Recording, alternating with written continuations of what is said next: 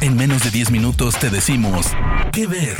Películas, series, documentales, cortos, stand-ups o shows que recomienda el equipo de Spoiler Time. ¿Qué ver?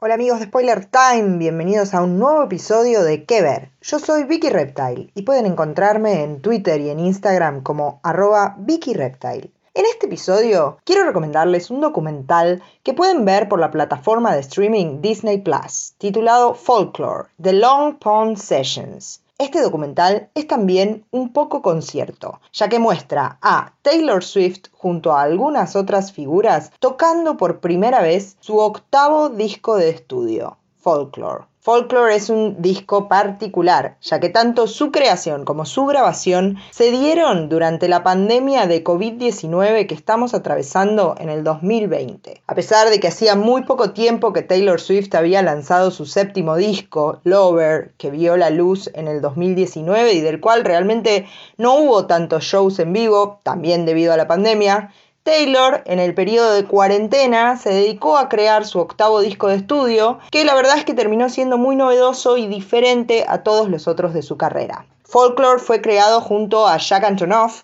un músico que frecuentemente suele trabajar con ella como letrista y como productor, y junto a Aaron Dessner, el fundador de la banda The National y una de las partes del dúo Big Red Machine. Folklore, The Long Pond Sessions, el documental que pueden ver por Disney Plus, es la primera vez en la que estas tres figuras, Taylor Swift, Jack Antonoff y Aaron Dessner, se juntaron para tocar los temas del disco, ya que toda la grabación del mismo la hizo cada uno desde su casa. Además de ser la primera vez en la que se juntan para tocar estos temas, es un documental muy interesante porque nos permite darle un vistazo al proceso creativo de ese disco y de los artistas.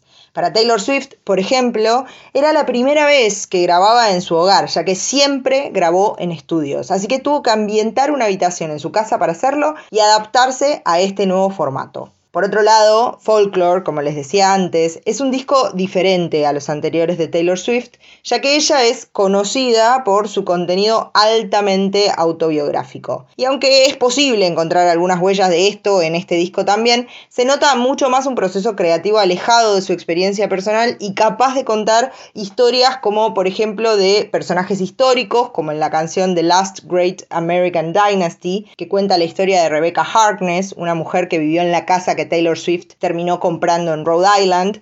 O también, por ejemplo, contar historias de romance inventadas, como el triángulo amoroso que se narra desde diferentes perspectivas en los temas Cardigan, August y Betty.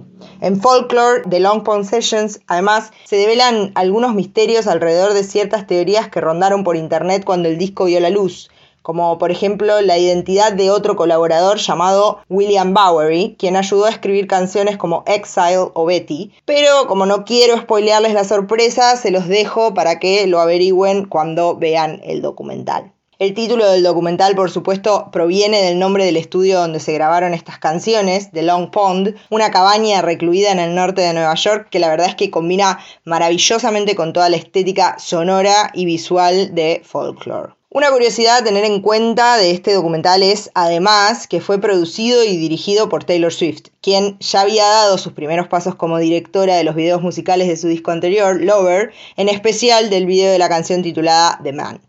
Creo que Folklore The Long Pond Sessions, el documental que pueden ver por Disney Plus y que les estoy recomendando, no es solo para los fanáticos de Taylor Swift, que sin duda van a disfrutarlo como lo disfruté yo, sino para todos aquellos que quieran conocer más acerca del proceso de creación de un disco, sobre todo en un contexto tan particular como el de pandemia y cuarentena, y para quienes quieran descubrir un poco más acerca de esta artista y alejarse de los preconceptos y estereotipos con los que suelen pintarla en los medios de comunicación. Yo soy Vicky Reptile, recuerden que pueden encontrarme en redes sociales exactamente así como arroba Vicky Reptile y nos encontramos en un próximo episodio de Que Ver. De parte del equipo de Spoiler Times, esperamos que te haya gustado esta recomendación. Nos escuchamos a la próxima. Que Ver.